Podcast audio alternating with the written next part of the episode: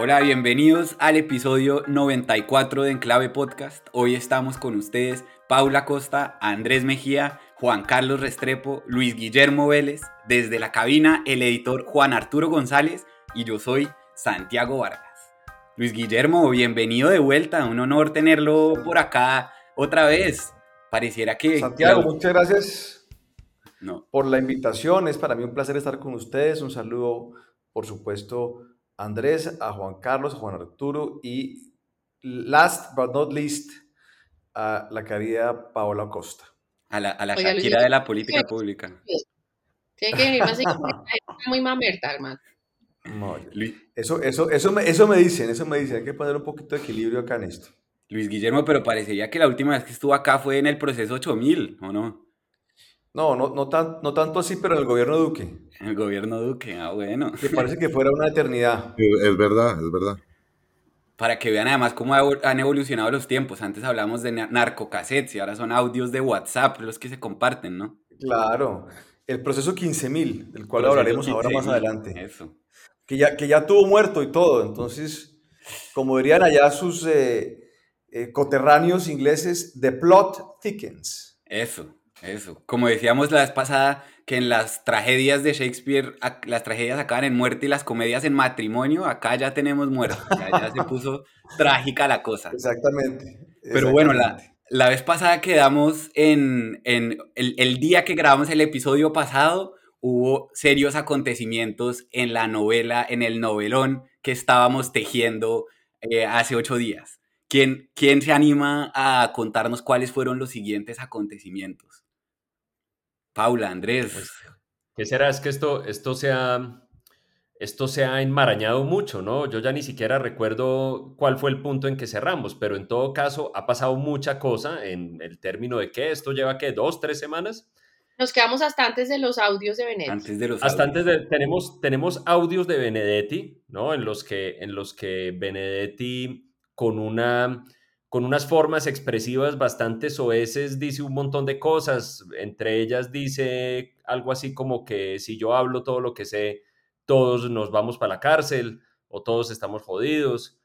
Mm, habla, da la cifra del 15 mil, ¿no? De donde sale el que, el, el, nombre que ya se le ha dado a este escándalo, que mucha gente lo llama ya el proceso 15 mil, y aparentemente serían 15 mil millones que él habría recaudado de donaciones, por supuesto, irregulares y paralelas, es decir, no, no, no registradas en la contabilidad de la campaña, y que habría recogido de personas a las que él mismo se refiere como que no son emprendedores. No dice que son, pero dice que no son emprendedores como queriendo decir que no son empresarios comunes y corrientes. Em, hay, hay, un detalle que me llamó la atención en estas grabaciones y que nadie ha mencionado, y es que en algún momento dice que tú sabes que esa plata se fue para el Pacífico. Habría que ver eso qué significa, pero bueno, han venido audios contra audios, más audios. Mm, Armando Benedetti se fue para Turquía, aparentemente a ver la final de la Champions League, es decir, en principio nada que ver con este tema. Veremos cómo, cómo se desarrolla eso. Em, y bueno, y una noticia muy triste, y es que un coronel de la policía que había ofrecido hablar a la fiscalía sobre el episodio en particular de la interceptación del teléfono de Marbelis, apareció el viernes de la semana pasada eh, muerto en circunstancias que al momento al menos de grabar son bastante extrañas y los voceros del gobierno en redes sociales y en la prensa han corrido a asegurar que se trata de un suicidio. Yo no tengo razones para desmentirlo ni para afirmarlo, solo espero que haya un dictamen, un dictamen con valor legal. Pero yo les quiero hacer una pregunta al respecto. Esta semana en el periódico El Espectador, Pascual Gaviria publicó una columna en el que recordaba escándalos semejantes en todos los gobiernos anteriores. Hablaba, por ejemplo, de entrada del dinero del cartel de Cali tanto al gobierno de Samper como el de Pastrana, como se supo después, de el gobierno de Uribe cuando, cuando Fabio Ochoa Vasco denunció que le habían entregado maletines con, con dólares, eh, del caso de Santos con la llegada de, de dinero de, la, de Odebrecht a la campaña y del famoso, de la famosa ñeña política durante el gobierno Duque. Quiero empezar a preguntarles a ustedes ¿qué diferencias y qué similitudes ven con lo que pasó en los anteriores gobiernos, con lo que está pasando ahorita, con las posibilidades de que haya presuntamente entrado, según los audios de Benedetti, dinero ilegal a la campaña de Gustavo Petro? Pero un poquitico antes de eso, yo quisiera recordar un, punto de del último episodio donde grabamos antes de los videos, donde, donde hablábamos que esto era un escándalo mucho mayor al que nos estaban presentando, porque nos estaban presentando un caso en el cual una niña de 29 años, la secretaria de, de Petro, la jefe de gabinete de Petro, y una empleada del servicio estaban mezclados como en, un, en una disputa, porque la habían mandado a hacer el polígrafo, porque qué horror, eh, que eso era un abuso de poder, etcétera. Lo presentaron como un caso casi que doméstico. Y en algún momento hablamos de que esto tenía muchas capas encima de, de, de, gente muy poderosa y tal vez, tal vez Colombia cayó en esa primera trampa pensando que este era un problema entre Laura Sarabia, que aparece, y la, señora Marelvis. Una portada de, de, semana sale Marelvis y Laura cuando, cuando la, la Marelvis dice me sentí secuestrada y en otra, la siguiente portada de semana, sale la niña Laura de brazos cruzados y arriba una pregunta que dice ¿quién ordenó las chuzadas? Es decir, cuando se pone, cuando se pone eh, la foto en, página entera de una persona con un titular que dice ¿quién ordenó las chuzadas? Pues la gente en su subconsciente pensará que el que ordenó las chuzadas es el que aparece en la foto debajo. Y aquí estamos viendo con los desarrollos de esta semana que esas, dos esas personas, tanto la señora Marelvis como Laura Sarabia, son probablemente accidentes e instrumentos de lo que está pasando, que es algo muchísimo mayor. Encima de ellos está Petro, está Benedetti, puede estar Maduro, hay unas cantidades de dinero que la señora Laura Sarabia jamás verá en su vida. Y lo otro que quería decir es, hay un, modelo de mercado, una fórmula del mercado en esos asuntos corruptos y es cuando se habla de 15 mil millones de pesos que vinieron a la campaña, u 8 mil o lo que, los que quiera, cuando eso se hace por debajo de la mesa, esa plata no necesariamente llega a la campaña. Es decir, esa plata, el que hace esa, esa vuelta, se queda con una parte importantísima de la plata. Y ahí empieza un poco a volverse todavía más novelesco este caso. Sí, tal vez, tal vez para hacer el recuento de los hechos de la semana, pues falta contar que sacaron a bailar al que eh, fue el gerente de campaña, que es hoy presidente de Ecopetrol, Ricardo Roa. Em, dicen, momento, pasa todo esto, salen estos audios en donde Benedetti de muchas formas amenaza al presidente con contar cosas que lo van a comprometer y con derribar, digamos, como la estantería de todo ese proyecto político. Eso es lo que hay detrás de eso, ¿no? Em, hace dos entrevistas ese lunes, una con Cambio y otra con la revista Semana, en donde suelta más detallitos, pero es la misma historia básica, pero entra en escena Ricardo Roa como gerente de la campaña. Y al entrar en, en escena, Ricardo Roa dice, acá nada se hizo por fuera de la norma, todo ha sido perfecto y empiezan a sacarle, como suele suceder en esto, mugre al, propio Ricardo Roa, en donde su pareja sentimental tiene dos contratos de tiempo completo en dos ciudades diferentes con entidades del Estado y en donde además dentro de sus redes sociales se muestra viajando a lo largo y a lo ancho eh, del país e internacionalmente, tenemos poco como prueba de que realmente el señor no está cumpliendo ninguno de los contratos. Entonces, creo que eso es muy importante porque Ricardo Roa en su posición de presidente de Ecopetrol, pues tiene unas, una supervisión que va más allá de los entes de control, dado que Ecopetrol estaba en bolsa. y la bolsa de nuevo Además hay que tener en cuenta que las, recientemente los delitos electorales se volvieron penales, ¿cierto? Eso, puede, eso pues simplemente puede llegar a tener muchas implicaciones para quien fue el gerente de la campaña. Sí, pues a ver Santiago, yo creo que este tema para el gobierno es muy grave, es tremendamente grave. Para empezar, este gobierno se había vendido a sí mismo como el gobierno del cambio, ¿no? Como el gobierno que iba a acabar 200 años de los gobiernos de las mafias y las oligarquías que habían eh, extraído la plusvalía del pueblo colombiano para sí mismas y que no hayan retornado nada. Un poco esa es la narrativa del gobierno en la campaña y, es, y ha sido la narrativa del gobierno pues, eh, recientemente y se ratificó hace unos días por parte del presidente en el discurso que, es, que dio ahí en la carrera séptima en, Bogotá. Pero pues no hay gobierno del cambio. Esto es más de lo mismo y peor, realmente. Eh, y lo estamos empezando a conocer. Estos escándalos no, no se revelan todos de una. Esto va por capítulos, es su naturaleza. Eh, la información va apareciendo poco a poco.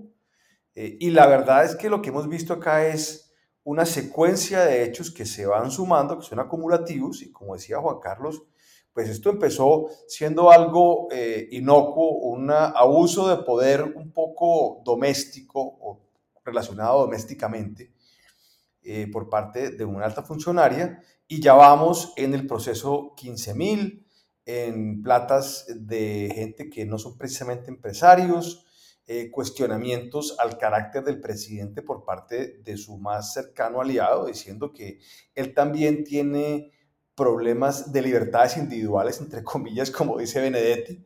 En fin, esto es un escándalo de marca mayor y eh, además pues se le suma esta muerte infortunada de un oficial de cierta alta graduación eh, que había inclusive dado su voluntad para ser entrevistado por la fiscalía, en fin, estaba involucrado con el escándalo directamente, por supuesto, y aparece suicidado o, lo que fuese eh, de un día para otro sorpresivamente. Entonces, aquí estamos entrando en unos terrenos que son ya de la novela, eh, de una novela de Netflix. Y, bueno, vamos a ver esto realmente a dónde lleva. Pero lo cierto es que el daño para el gobierno es inmenso, inmenso. O sea, negarlo o pretender que esto es cualquier cosa. Eh, esto es más, usted, mencionó varios escándalos, o Pascual en la columna del espectador mencionó varios escándalos. Esto no es igual que la ñeñe política. La ñeñe política es una, es una tontería. Em, esto no es igual que los temas estos de un chisme de aquí a allá, de una campaña y tal. Esto es del calibre del proceso 8000. Esto es realmente de ese calibre. Y también, como ha dicho Juan Carlos, si uno sigue escarbando acá, de pronto acaba encontrando que estos emprendedores, o no emprendedores más bien, pues eh, están viviendo en Venezuela. Pero a mí me gustó mucho una explicación que daban del 15 y es que es el 8 mil dos veces, da 16 mil, menos los mil que se quedó Nicolás Petro. Ahí están los Esa es la otra, porque ya sabemos que el peaje también ocurrió, o sea, sabemos por... Es que además aquí los que están apareciendo no son gente que escuchó esto por allá de oídas, en, un, eh, en una fiesta o en un cóctel. Estamos hablando de los que, los que están hablando son las personas más cercanas posibles a los protagonistas. Y, ahora, ahora, ahora que mencionan a Nicolás Petro, pensaba yo ayer una cosa, es decir, pensando esto, ¿cómo puede evolucionar y qué escenarios de complicación podría llegar a tener? Porque pues yo creo que son de complicación, no lo digo por, por ponerme de ave de mal agüero, pero así es como funcionan estas cosas en Colombia, ¿no? Primero se destapa una cosita y luego una persona habla, revela más cosas, esto va creciendo y creciendo como bola de nieve.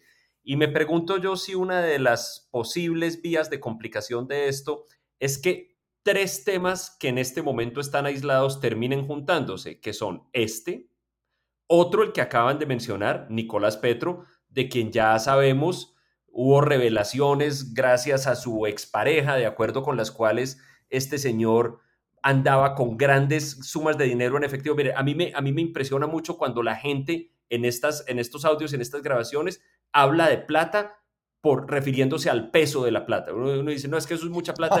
En, uno de esos, en uno de esos audios él dice, no, es que esa plata pesa mucho, imagínense. Eso, eso para mí nunca ha sido una preocupación, eh, cuánto, cuánto pesa la plata que tengo. Pero bueno, que se junte con eso por la vía, por ejemplo, de lo que ustedes acaban de decir, que esa parte de esa plata en efectivo que estaba llevando Nicolás Petro a su casa fuera, eh, fuera, tuviera que ver con este escándalo. Y otro es si esto llega a tener algo que ver con Venezuela, porque Venezuela, aun cuando yo por ejemplo, aplaudo la iniciativa de reanudación de relaciones desde un punto de vista pragmático. Uno no puede negar que Venezuela es un asunto complicado para este gobierno. Es un asunto complicado por, por muchas, muchas razones, geopolíticas, ideológicas, etcétera. Si, al, si Venezuela llega a aparecer en este escándalo, el escándalo se crece, explota y a nivel de opinión pública adquiere unas dimensiones mucho más graves. Andrés, pero eh, también, sí, Juan Carlos. También, que estaba pensando que en Colombia, desafortunadamente, siempre caemos en ese lugar común del crimen y de la corrupción. Y en materia electoral, ese es un ambiente donde se exacerba porque hay mucho poder, porque hay mucho dinero, eh, porque hay muchos intereses involucrados.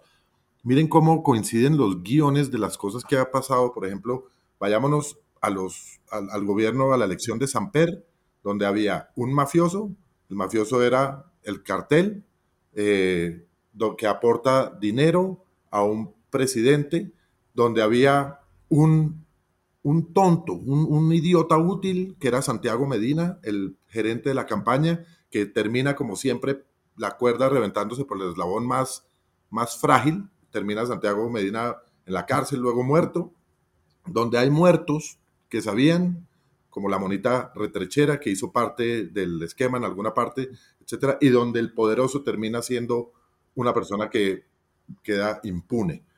Mire lo que pasa, en un caso más reciente, lo que pasó, por ejemplo, con el tema de Odebrecht, donde teníamos también una, un, gran poder económico, una multinacional de corrupción, eh, un o uno o varios idiotas útiles como, como Prieto, como, como el señor Jorge Pisano, que, se, que era el, control, el controller de la ruta del sol, que termina extrañamente suicidado, muy parecido a lo que estamos viendo hoy en día, y donde nada termina pasándole a los grandes que hubieran tenido que ver con eso. Y hoy estamos viviendo exactamente la misma historia, me atrevo a anticipar que esto va a terminar igual, es decir, tenemos por una parte un posible un, posible, no, un corruptor que estamos tratando de identificar quién es, con unos montos inauditos de, dinero, 15 mil millones de pesos, será pues platas que, muy pocas personas en este país verán en su vida, eh, donde terminan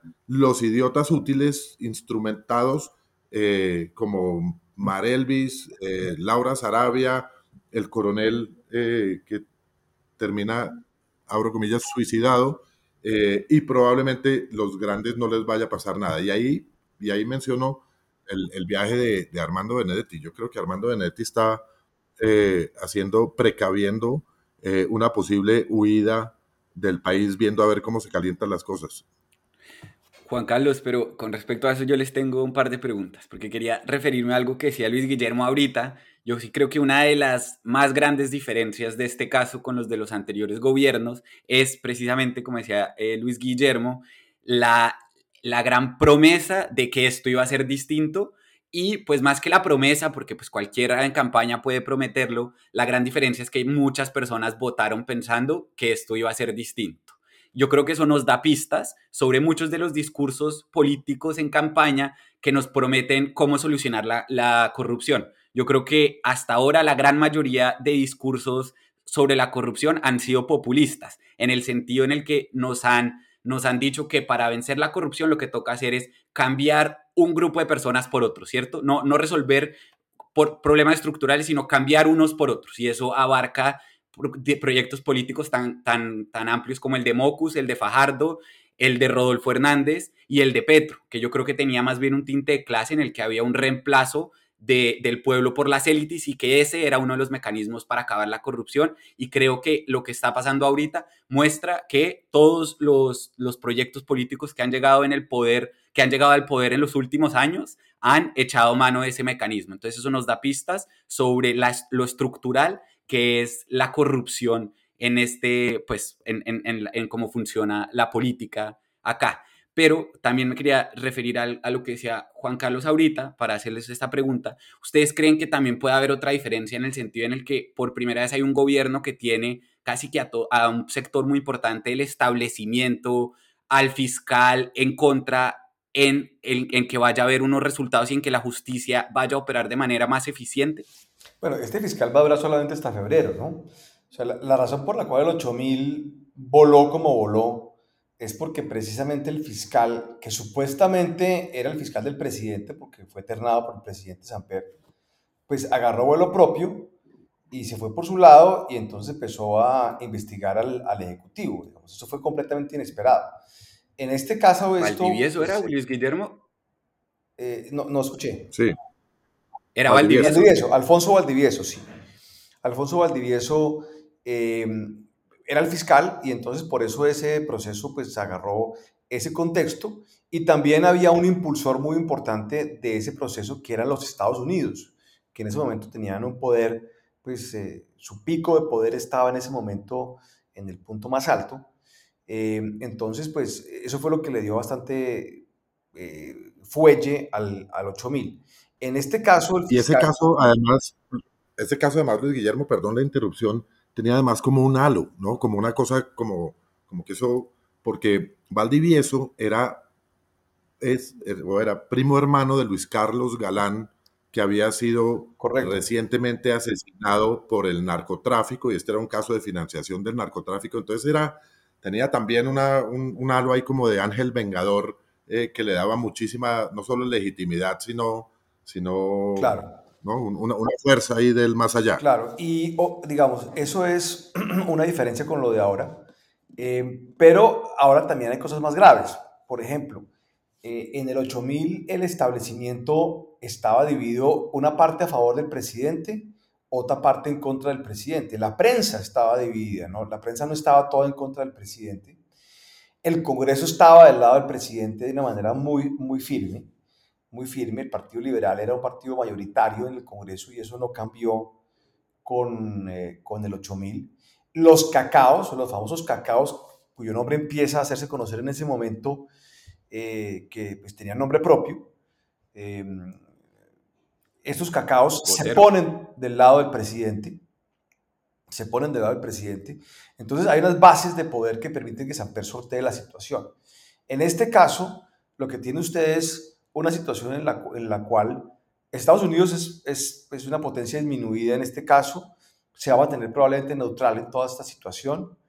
Em, la prensa está muy volcada en contra del presidente, yo diría que casi que de manera unánime, eh, en contra del gobierno, no, no, solamente en este caso de, de, este escándalo, sino en general, digamos, es una prensa hostil.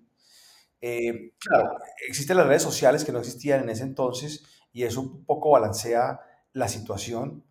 Em, los empresarios pues no, no, están con el gobierno definitivamente em, y la clase política está dividida frente al gobierno. Yo diría que la clase política más bien está en contra del gobierno en general, el, el, Congreso está fraccionado. Entonces ahí hay unas situaciones que son complejas sin embargo, lo cierto del asunto, y por eso el presidente lo mencionó por lo menos tres veces en su discurso de hace unos días, pues todo va a estar girando alrededor de la elección de fiscal el año, el año entrante. Y yo creo que es muy improbable que la Corte Suprema de Justicia eh, elija de una la terna que presentará el presidente de la República. Es probable que aquí tengamos una interinidad en la fiscalía durante un rato. Mejor dicho, Luis Guillermo, entonces vamos en dos diferencias importantes. Una, la, la, gran promesa de cambio con la que llegó este gobierno y otra, que de alguna forma los, los diferentes sectores del poder que incluye el periodismo, el sector privado, la, la clase política tradicional, incluso no podría decir que parte de las Fuerzas Armadas están en este momento en contra del gobierno. Pero yo les quería preguntar a ustedes ahora, ¿cómo ven ahorita? Sí, Paula. No, no, digamos, un comentario sobre eso. Digamos, yo no metería más ahí. Me parece que eso hace un ruido que no, ¿no? Que no, pues no es al lugar.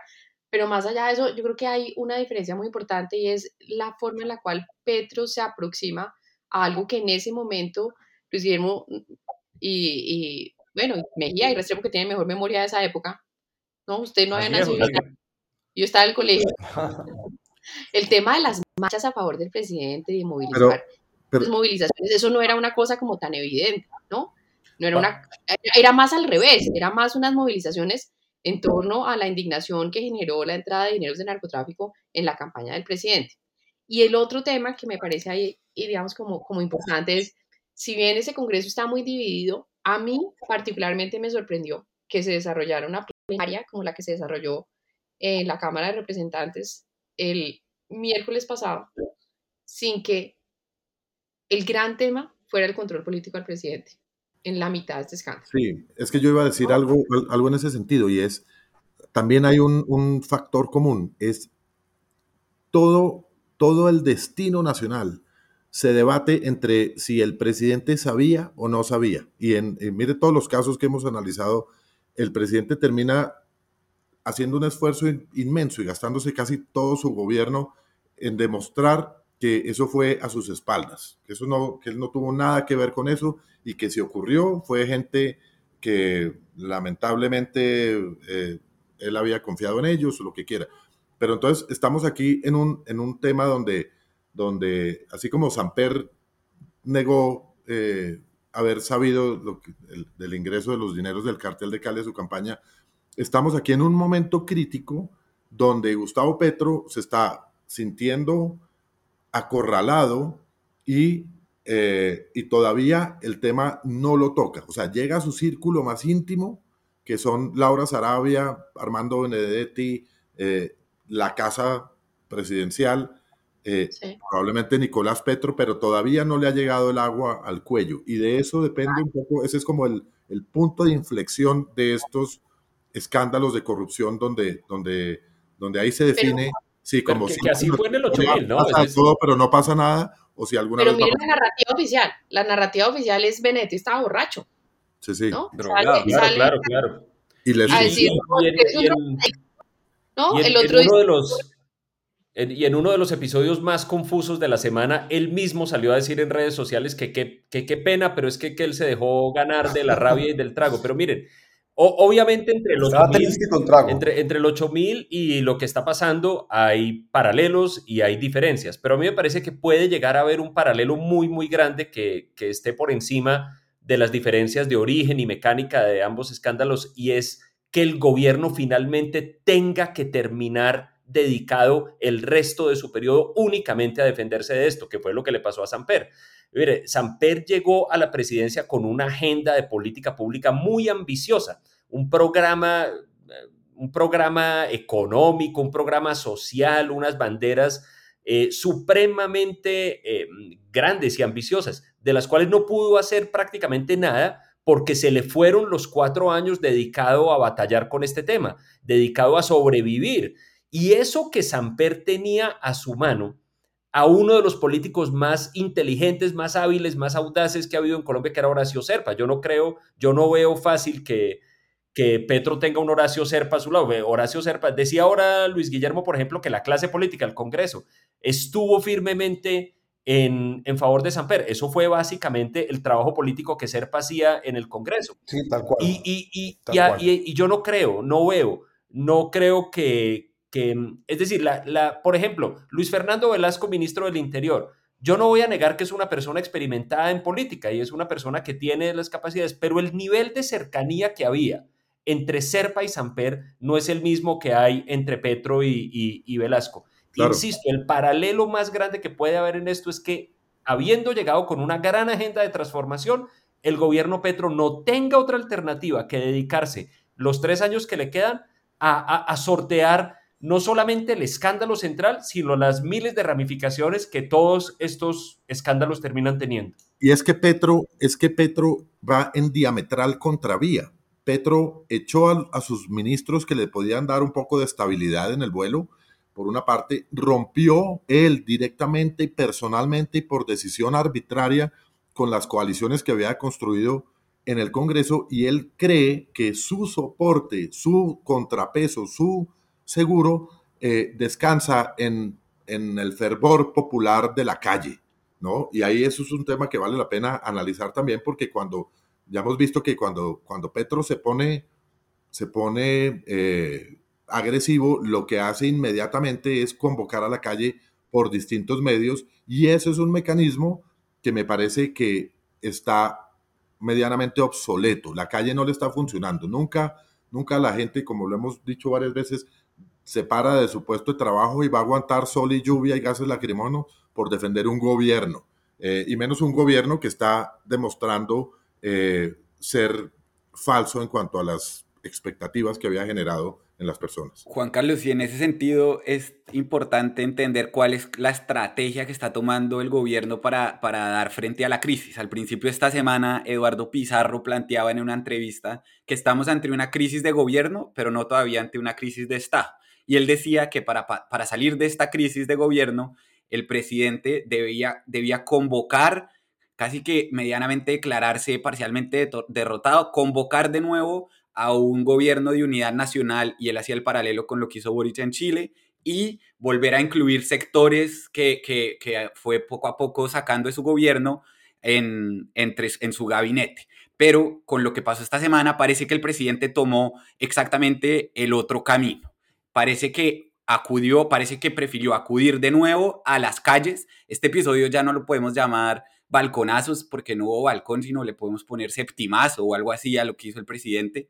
Acudió a la carrera séptima y a la, y a la, y a la Plaza de Bolívar y convocó a sus bases, a sus puras bases, a plantearles una narrativa para tratar de explicar la crisis, que es el del complot de un sector del establecimiento y parte de los medios de comunicación para, incluso advirtió, hacerle un golpe blando como el que sufrió Pedro Castillo en el Perú. ¿Cómo leen ustedes la nueva estrategia que tomó el presidente para enfrentar la crisis en el septimazo de esta semana?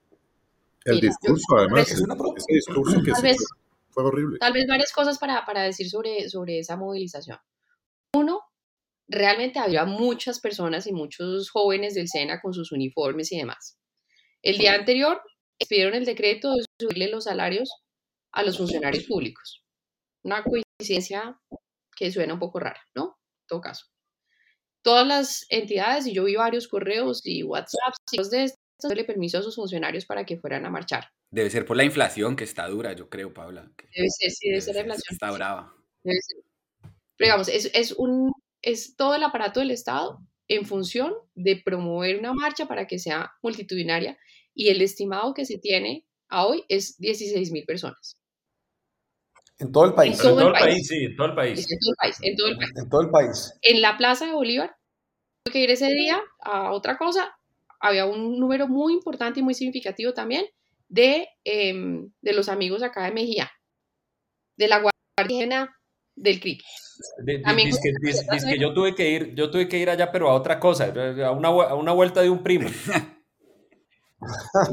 me tocaba ir a otra cosa. de lo que puedo dar fe, porque ya había pasado el discurso de Petro, es que la frutica picada de los carritos se les quedó a los vendedores ambulantes. Paula, y la tarima, y yo, yo creo que hay algo muy diciente, es que el presidente terminó hablando, no, si no estoy mal, me corrigen, pero no en la plaza, sino sobre la carrera séptima, lo cual tácticamente está muy bien porque eso es una calle estrecha que, en la que cualquier grupo parece multitud. Claro. Se cambia, tenían una tarima la mitad de la Plaza Bolívar y mm. esa tarima no la terminan usando, hacen una cosa un poco más improvisada al frente de la Casa del Florero, que es desde donde habla el presidente. Y como dice Santiago, le habla a sus bases.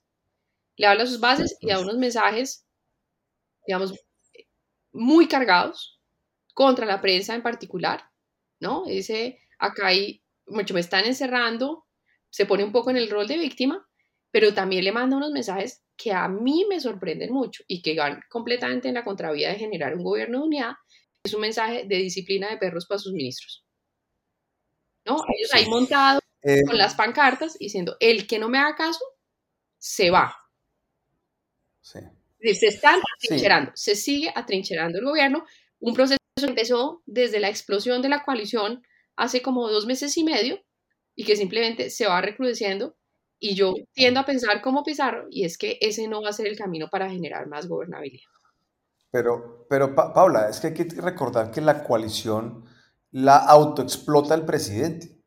Es decir, el presidente es el que la dinamita. El presidente se siente cómodo con eso. O sea, pretender que el presidente va a intentar algún tema o, sea, o algún gran acuerdo nacional eh, con la oposición o con las, digamos, los independientes o lo que sea, eso es una falacia. Él no se siente cómodo con eso, él no le gusta, eh, él siente que eso es una camisa de fuerza Y él lo que quiere es irse a la base y además, además ojo con el tono del discurso. Él, él habla, o sea, esto es el, el pueblo habló, yo solamente estoy un ventríloco, o sea, un, un instrumento del pueblo. El pueblo habla a través de mí. Es, es lo que dijo inclusive con esas palabras casi el presidente en ese discurso. El pueblo yo no puedo traicionar al pueblo. el, pueblo soy yo. Ese es exactamente el, el, tipo de discurso que nosotros no oíamos en Colombia desde hace muchísimas, muchísimas décadas. Solo, y eso es a lo que Petro se va a jugar. Solo Ingrid, solo Ingrid Betancourt habría podido romper una coalición de una manera tan rotunda. y tan efectiva. Y tan, efectiva. Pero, pero lo cierto es que Petro. Claro, este, este la rompe para construir otra cosa. Pero, pero, ¿sabe, Luis Guillermo? A mí, a mí yo, yo que pensaba el día después, em, ¿qué estarán pensando en el alto gobierno? Porque mire, yo creo que, y esto no lo digo con mala leche, yo creo que evidentemente la estrategia de movilizar personas a la calle, entendida como estrategia política, como, como exhibición de capital político para presionar al Congreso a que apruebe las reformas en el sentido en que el gobierno lo quiere, está fracasando. Y, el, y el, evento del, del, del 7 de junio es mucho más indicativo de ese fracaso porque era el evento en el que el gobierno se había empleado a fondo para sacar todo lo que podía sacar. Era la tercera vez que lo convocaba en lo corrido de apenas cinco meses. Y nada, entonces yo, yo, yo me pregunto qué estarán pensando, porque cuál es su interpretación de la cosa, porque eh, podría, podría ser que se estén quedando sin recursos políticos. Es decir, el presidente dinamita la coalición. Uno, uno, puede tener dos fuentes de capital político. Una, las alianzas y otra, tener capital político propio. Las alianzas las dinamitó. Él mismo salió en redes sociales a decir, así no se puede, yo voy a trabajar con mi gente, hasta luego. Y entonces, ¿cuál va a ser mi fuente de capital político? Pues va a ser el capital político propio que lo voy a sacar a las calles. Y resulta que el capital político no sale a las calles. Ocurren además cosas que, evidencian mucho ya que el esfuerzo es extremo, como esa de sacar estudiantes en uniforme, que terminan siendo visibles para todo el mundo. Mi pregunta es, ¿qué estarán pensando? A mí me dio la impresión de que las caras de ciertas personas allí en la tarima, por ejemplo, el senador Alexander López, que es una persona muy experimentada en esto de las movilizaciones eh, sociales, que él solito en el sindicato de Cali sacaba a marchar un día cualquiera cinco veces el número de gente que había ayer, que, había, perdón, aquel día en la carrera séptima. ¿Qué estarán pensando? Es decir, si tendrán la capacidad de evaluar. El presidente tal vez no creo, porque él sí, él, él sí parece creer que efectivamente él es, él, es el líder de una gran movilización popular en marcha. Pero los demás estrategas y líderes allí, ¿qué estarán pensando sobre, sobre la eficacia y el futuro de esta, que es aparentemente su última estrategia de gobernabilidad? Sí, es que yo creo que hay varias reflexiones sobre ese, sobre ese septimazo y yo creo que ahí, digamos, hubo, cinco, hubo, hubo tres eh, acontecimientos importantes. El primero es que anuncia, o mejor dicho, llama a sus bases a presionar al Congreso para que pase sus reformas y anuncia dos nuevas reformas para el siguiente semestre, que son la educación y, Paula, ¿cuál es la otra? La de servicios públicos. Y la de servicios públicos, que uno ya va entendiendo en parte por qué el presidente está tan obsesionado con estas tres y estas otras dos reformas, porque son de alguna forma algo que le apunta a construir eso que, pues, que para las izquierdas de hoy en día es tan importante, que es el estado de bienestar. Eh, y eso, eso yo creo que, eso, eso, yo creo que es la primera, la primera reflexión. La segunda es que está apuntándole a una narrativa de culpar a un establecimiento, tratando de derrocarlo y de generar miedo entre sus bases. Y la tercera es que yo creo que le está apuntando a generar algo de aire con algunos de, sus proyectos que tienen, que, tienen posibilidades de, prosperar, que es, por ejemplo, el,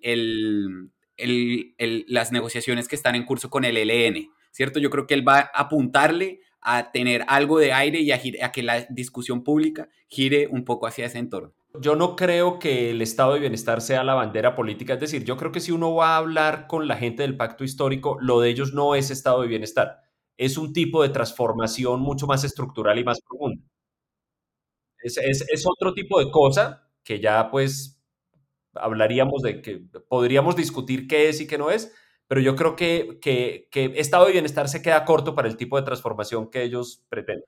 No, yo creo que es cierto que hay muchas torpezas a la hora de ejecutar esas reformas y hay muchas, muchas dificultades técnicas, pero yo sí creo que hay una ambición de, de, o sea, una filosofía política detrás de crear un Estado que sea el que provea unos, unos bienes básicos. Y eso uno lo ve también en los referentes políticos que tiene el presidente, en los, de los que habla em, con, con de los que habla bastante, que son desde Roosevelt hasta, hasta los presidentes colombianos de, de liberales de esa época. Y yo sí creo que en el estado de bienestar sí hay dos aproximaciones distintas y una es que haya un estado que sea el que garantice eso, que no va en contravía del mercado y otra que sea el mercado el que garantice esas, esos eh, beneficios sociales mínimos y ahí sí hay algo, una distinción entre la izquierda y la derecha, Pablo.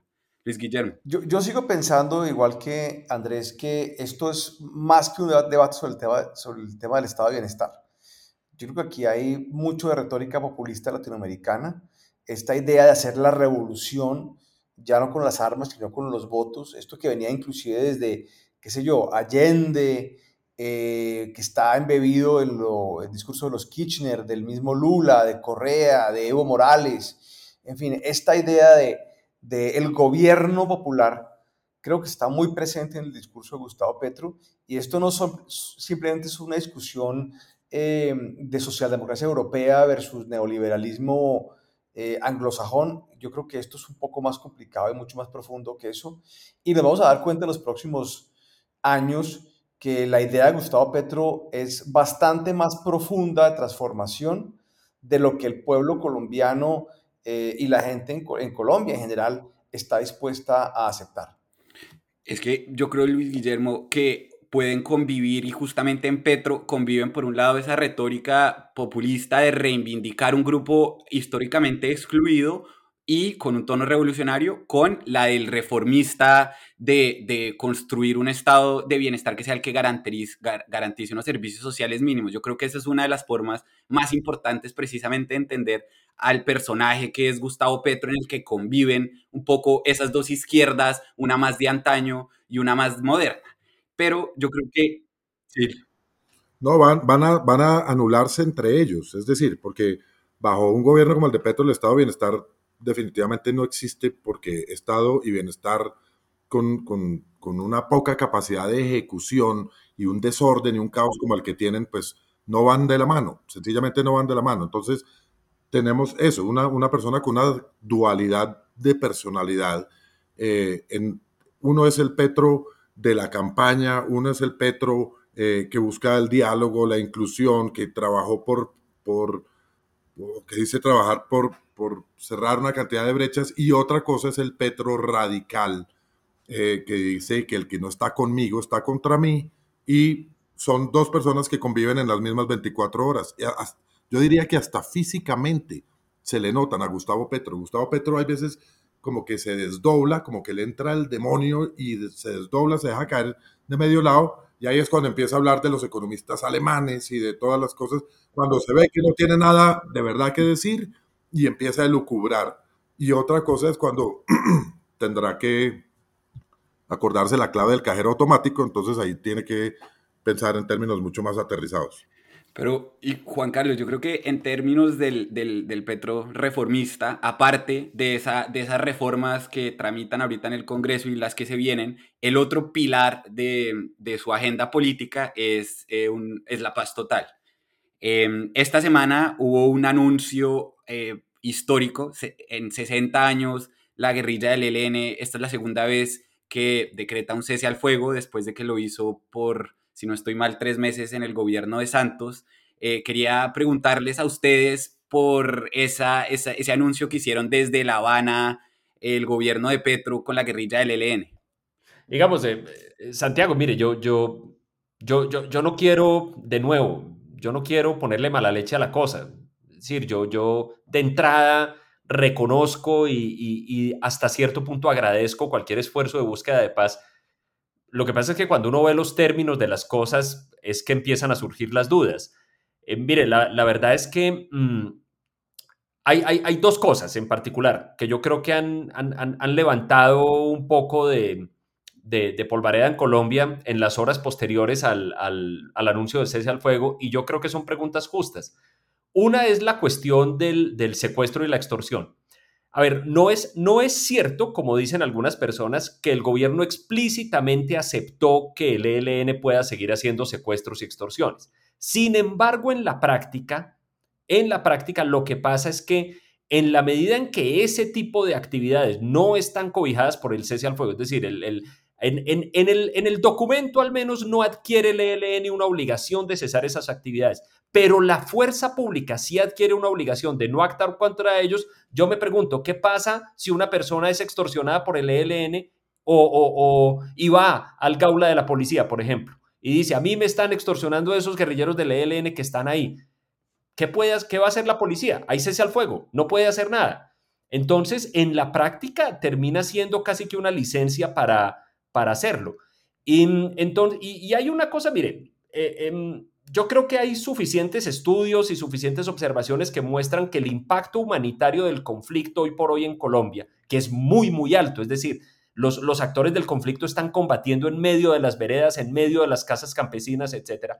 Pero esos combates, por lo que yo he leído de todos los informes, en su inmensa mayoría son entre organizaciones irregulares, no entre el ELN y el ejército o entre organizaciones irregulares y el ejército. Básicamente, por ejemplo, el problema grave en algunos municipios del Cauca es cuando se enfrentan en medio de la vereda el ELN con las disidencias de las FARC. Entonces, puede ser que el impacto humanitario del cese al fuego sea algo, pero termine siendo muy, muy inferior a lo que se necesita. Y es que, Andrés, es importante hacer la distinción entre dos conceptos, el cese al fuego y el cese de hostilidades, ¿cierto? Lo que se declaró fue un cese al fuego, pero no un cese de, de hostilidades todavía. Pero, pero estos son eh, un poco, cuando uno habla con los pasólogos, dicen cosas como la que acabas de decir. O sea, hay que tener cuidado con los conceptos, una cosa es una cosa y la otra es otra cosa, y en fin. Pero la verdad del asunto, ahí sí como dicen en el territorio, es que hay una confusión absoluta que no se puede eh, sobrellevar con temas gramaticales y retóricos. O sea, eh, aquí, como dice Andrés, si alguien lo están secuestrando en ese momento, entonces llama por teléfono a la policía, entonces son tres guerrilleros y llega la policía, entonces pueden disparar o no pueden disparar, van a romper el fuego o no lo van a romper, en fin. Entonces aquí viene un tema práctico en donde lo que va a acabar ocurriendo es un aumento de la criminalidad, un aumento increíble, desproporcionado de la extorsión, eh, secuestros impunes y aquí va a haber una deslegitimación bastante rápida de esta iniciativa que supuestamente va a durar seis meses, pero ya verán ustedes en la prensa reportados todos los días los supuestos violaciones del cese el fuego, los secuestros, las extorsiones, los asesinatos, eh, en los noticieros todo el tiempo. Entonces, pues este proceso se va a legitimar por su, por su propia, eh, digamos, incompetencia en la confección. Es lo que va a acabar pasando, eh, creo yo. Y además creo que todo este anuncio un poco apresurado allá en La, en la Habana, pues tiene que ver pues, con lo que acabamos ver. Es una cortina de humo o es una, una forma, así como Benedetti se fue para a ver la Champions, o sea, una fuga para adelante. La fuga para adelante del presidente fue irse a La Habana a anunciar un cese al fuego prematuro que no le va a funcionar y que va a ser una gran decepción. Sí, yo creo que, digamos, es, es un anuncio, ojalá funcione, todos quieren que funcione, pero lo implícito de la permisividad de todas las otras acciones, pues va a deslegitimar todo ese proceso. Es una foto, parecía replicar la foto del cierre de negociaciones del presidente con las FARC en La Habana hace seis años, ¿no? Y pues es de otra dimensión, ¿no? Entonces, yo creo que hay una, es una necesidad de mostrar un, un, un logro, nuevamente, maravilloso, ojalá funcione. Tenemos el derecho de ser escépticos, ¿no? Eh, pero, pero la, la, como la grandilocuencia de la foto, del evento, pues yo creo que no es proporcional al tamaño del anuncio. Con una cosa que le salió mal, poco, me acuerdo que el día que se murió eh, Michael Jackson también se murió el payaso bebé, ¿no? Entonces la muerte del payaso bebé pasó desapercibida porque fue tan de malas que se murió Michael Jackson ese día. Y en este caso, la noticia de haber encontrado a los cuatro niños que estaban en la selva con vida un poco opacó la de este eh, declaratoria de cesar fuego por seis meses del gobierno.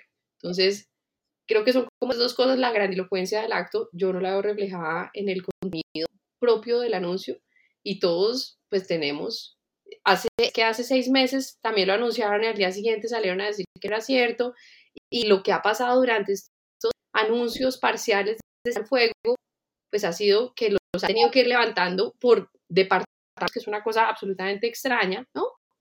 Que acá hay principio de confianza que no es por departamento, acá hay un principio de confianza sector con el cual yo estoy negociando va a comprometerse y tiene una voluntad de territorializable.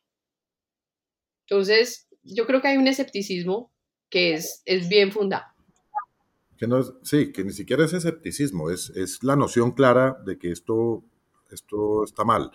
Por una parte, el ELN es un actor que nunca ni ha tenido razón para, porque no ha estado cercano a estar militarmente derrotado, ni nunca ha tenido una intención de paz. El ELN todavía piensa que en esta negociación lo que va a hacer es adquirir más control, más poder y llegar a su forma de, gobierno, por llamarlo de alguna manera. Entonces el ELN lo que está ganando es, lo que está haciendo es ganar espacio político, libertad, y se compró un salvoconducto. Con este cese al fuego, el ELN se compró un salvoconducto que implica sencillamente que el, gobierno no le va a hacer nada, no lo va a perseguir, no lo va a atacar de manera proactiva. Eso también nos lleva a, comentar otra cosa, y es que en una estructura, en una composición de gobierno como la que tenemos hoy, una persona como el comisionado de paz Danilo Rueda es una persona muy cercana al ELN y mucho más cercana y afín con el ELN de lo que puede llegar a hacerlo con el Estado o con las fuerzas del orden eh, del Estado que están llamados a proteger a los colombianos en su vida, honra y bienes. Entonces, es una persona que está, o sea, este proceso de paz total está un poquito diseñado de una manera total, de una manera permisiva con las organizaciones criminales y está buscando, no sé cómo se imaginan ellos esto al final, pero está buscando alcanzar un concepto que es que en un país como Colombia, donde las organizaciones criminales no van a renunciar a sus, a sus negocios y a sus empresas eh, y donde hay una lucha territorial permanente por el control, que es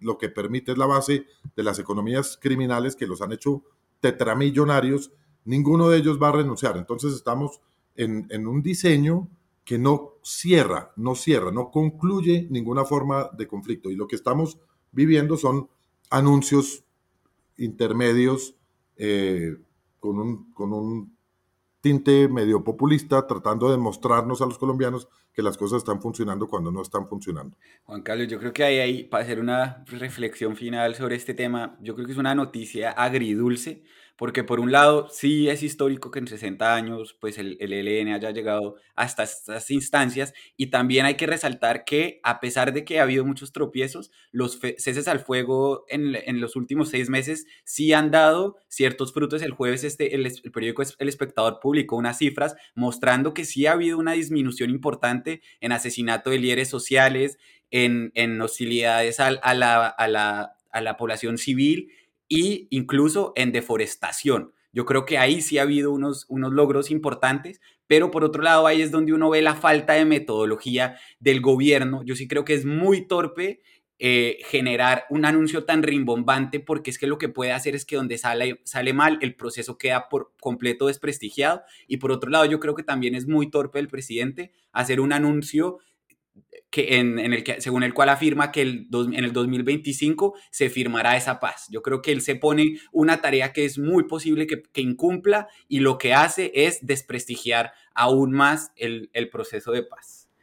Tengan en cuenta que, que la negociación del Caguán fue un cese al fuego. Sí. Es decir, que, es un espacio que se le, se le entrega de oxígeno y de descanso casi que a una fuerza insurgente para que se recomponga, para que se fortalezca, para que, para que no le pase nada. Es un, un repelente a las balas y a la acción del Estado que le dan a, a las, a una organización como el ELN para que se para que esté tranquila. Y mire usted, Juan Carlos, después del Caguán, lo mucho que terminaron desprestigiados los procesos de paz que le dio aire para subir al poder a alguien como Álvaro Uribe y a, y a mí y a los que estamos convencidos de que el camino es a través de la negociación y la paz. Creo que es muy preocupante que esto pueda pasar en este escenario y que puede, pueda quedar desprestigiado las negociaciones, las negociaciones de paz.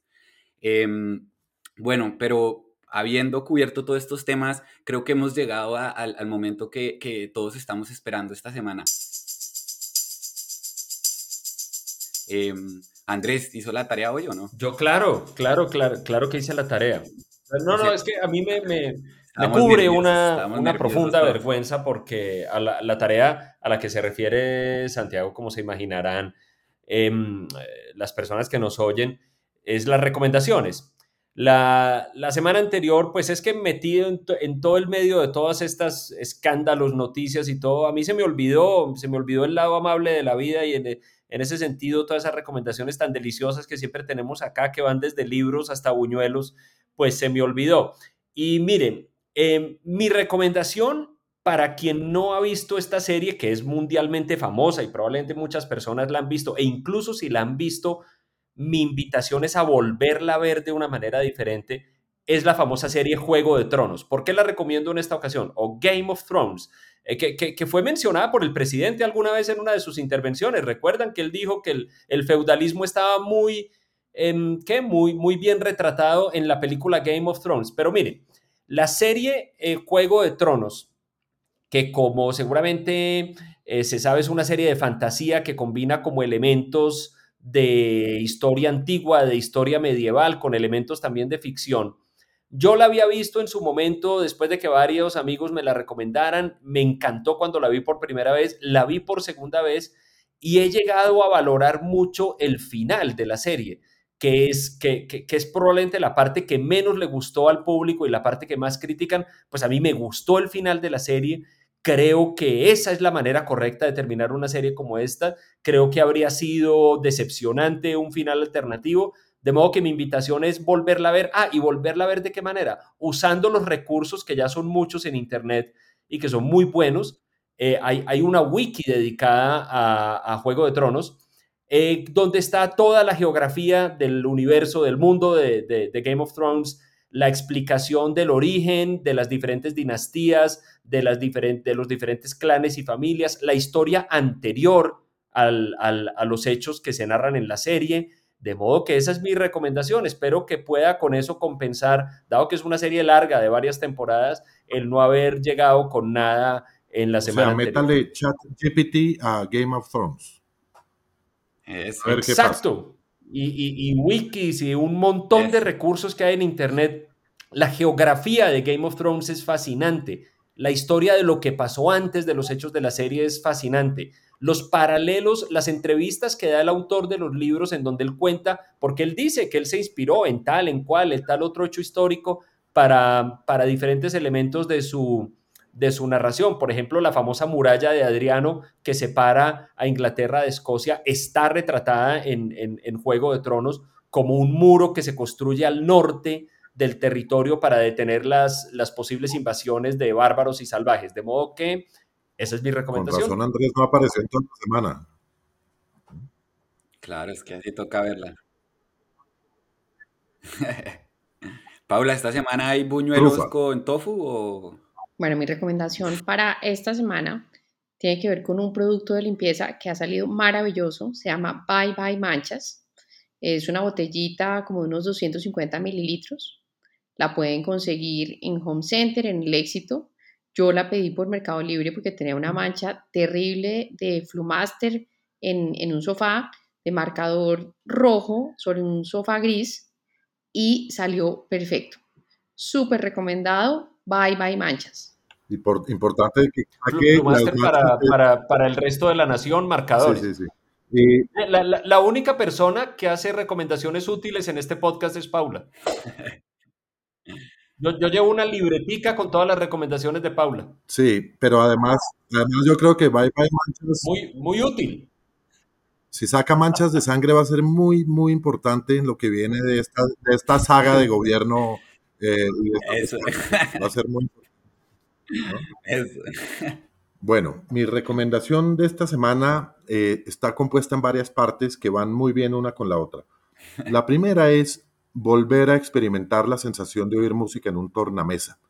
Se consiguen tornamesas de muchos precios, eh, muchos de ellos bien asequibles, pero eh, esa experiencia de oír la música con la aguja, con el vinilo dando vueltas y el ruidito de fondo que produce el vinilo, lo transporta en mi caso a, unas épocas eh, que traen mucha nostalgia. Y se consiguen discos de vinilo de todos los precios. Eh, los hay nuevos en, varias tiendas como Tornamesa, pero se consiguen también en los mercados de las pulgas y en las calles del centro.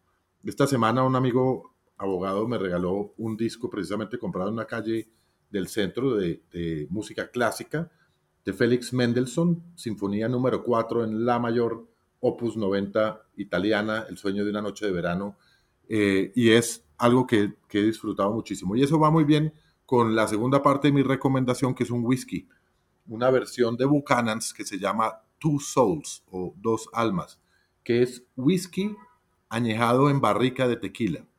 Lo mercadea Diageo bajo el bajo el de qué habría pasado si José González, el fundador de Tequila Don Julio, y James Buchanan, el fundador de Buchanan's, eh, se hubieran conocido. Y la mezcla termina siendo eh, un whisky de muy buena calidad. Entonces, sentarse a oír eh, música clásica en un tornamesa y tomarse un whisky Two Souls es una, un rato muy agradable. El mío se lo debo a Paula que me lo mandó de regalo. Eso, Juan Carlos, hay que encargarse de que esas recomendaciones se traduzcan en envíos. A ver si nos toca volvernos influencers. En invitaciones.